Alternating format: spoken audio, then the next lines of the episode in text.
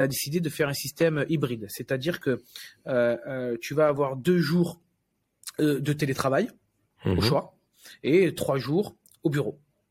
Tout ça, c'est au choix. Libre, c'est pas, te Libre. pose pas euh, hors vendredi, hors mardi. Euh. Libre. La seule chose, la seule condition qui est mise, c'est que s'il y a des rituels d'équipe, Mm.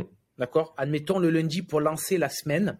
Ouais. Oui, là, quand c'est un rituel hebdomadaire, on le casse Tu- pas parce que, mais non, parce que parce que c'est trop important. Il faut sûr. arriver à trouver le juste milieu, d'accord, entre je travaille de chez moi, où on est un peu seul, où, où je je suis d'accord, on dépile beaucoup plus de choses.